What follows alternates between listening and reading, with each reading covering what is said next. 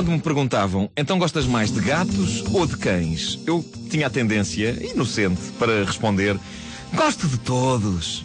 É certo que uh, o meu coração sempre pendeu mais para os canídeos uh, e ao longo da minha vida tive muito mais cães do que gatos, mas sempre achei uma estupidez uma pessoa escolher animais preferidos. Uh, epá, eu acho que quando se gosta de animais, gosta-se de animais, ponto. E não. Pronto, é assim. Ora, acontece que outro dia li numa revista um artigo de opinião em que um cronista se manifestava furioso com as pessoas que defendem os direitos dos animais quando toca a usar os bichos para fazer testes uh, de produtos em laboratório. Ele dizia no texto qualquer coisa como: uh, Não sei porque é que as pessoas protestam tanto, uma vez que estamos a falar só de ratos e porquinhos da Índia. Ora, eu achei esta lógica uh, sublime, a de haver animais de primeira e de segunda, aqueles que devemos proteger Epá, e aquela malta que não faz mal nenhum submeter a torturas, porque no fim de contas, epá, são apenas ratos e porquinhos da Índia. Quem é que os manda a eles ser isso? Tivessem escolhido outro corpo para vir a este mundo, com tanto bicho nobre em que podiam encarnar. Olha o touro, por exemplo, a nobreza do touro ali, nobre, uh, para as touradas. Ah, não, mas nas touradas o touro também. Pois, também.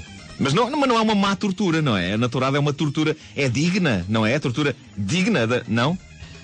Eu gosto sempre da, da argumentação das pessoas que eh, distinguem entre animais de primeira e de segunda e maneiras de morrer melhores e piores para esses animais. Não, isso é uma boa maneira de morrer. Essa, essa é boa. É isso e aqueles caçadores de que já falei aqui que dizem que adoram caçar porque se sentem em pé de igualdade com a natureza. Uh, em pé de igualdade. Uh, aliás.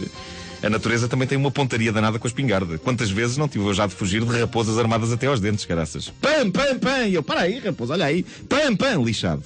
Isto para dizer o quê? que, lamentavelmente, vejo-me na obrigação de vos dizer que estou a ganhar um pó tremendo a uma espécie animal. Eu que era uma pessoa que gostava de todas as espécies animais, eh, sem exceção. Talvez, ok, um mosquito. Eh, mas há uma espécie animal que me anda a tirar do sério nos últimos tempos. Eh, e são precisamente os gatos. Os gatos. Eu não quero matar gatos, não quero. Mas digamos que se hoje me perguntarem se gosto mais de gatos ou de cães, eu já não hesito em responder cães. Definitivamente cães. Os donos dos gatos dizem coisas espantosas, como por exemplo, ah, os cães são uns animais ridículos, subservientes, são parvos. Agora os gatos não, são animais dignos, independentes. Epá, abram os olhos, os gatos são gênios do mal. Gênios do mal. Houve tempo em que a tradição ditava que os gatos fugiam dos cães. Aquilo que eu vejo hoje é os gatos da minha vizinha, que é uma senhora ultra simpática e que, como tal, devia ter um cão e não gatos.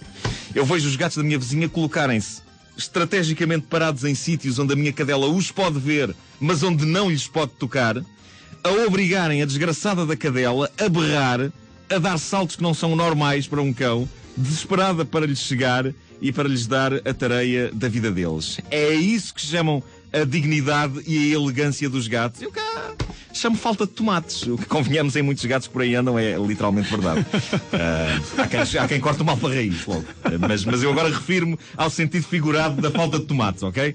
Que dignidade tem um bicho que se coloca num lugar onde sabe que o seu arqui-inimigo não consegue chegar e fica ali a olhar para ele em provocação?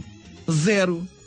Não venham com tangas, pá. O, o gato é um animal cobardolas e irritante. E o que é aquilo de quando eles precisam alguma coisa de nós, os gatos olharem meigamente para a gente, aquele olhar meigo, e fazerem. O que é aquilo? E assim que conseguem o que querem, não deixam que a gente lhes toque e piram-se sem deixar rasto. Um cão não, está ali sempre connosco para que der e vier. Agora, um gato, depois de ser uma esponja de mimo e de afeto, está-se nas tintas para nós. Um gato, um gato é como uma mulher estonteante que nos enlouquece e nos dá prazer uma noite e que na manhã seguinte desaparece das nossas vidas. Isto não convém ser levado à letra, ok? Pessoal que tem gatos, a expressão cat lover é, é para ser interpretada com calma, ok? pronto, é, é, melhor, porque senão depois já se sabe que bestialismo e tal, ah, bestialista. Bom, mas uh, suponho que deve ser isto que os donos chamam de independência. Ah, os gatos são uns animais muito independentes. São independentes? Então, porquê é que andam com guizinhos ao pescoço e a brincar com novelos de lã? Não deviam ter já erigido uma civilização? Eu estou bem. Bom, mas uh, o argumento definitivo e que deita por terra a ideia de que os gatos são superiores aos cães uh, é esta.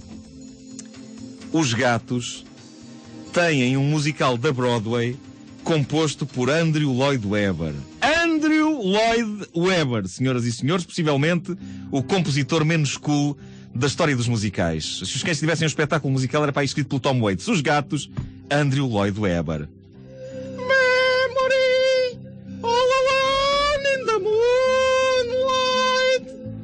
I can smile at the old days.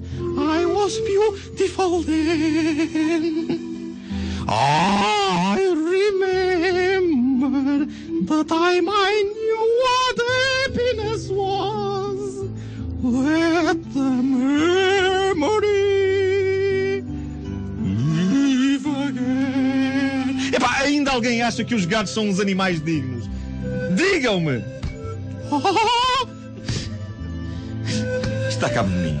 Isto dá cabo de mim.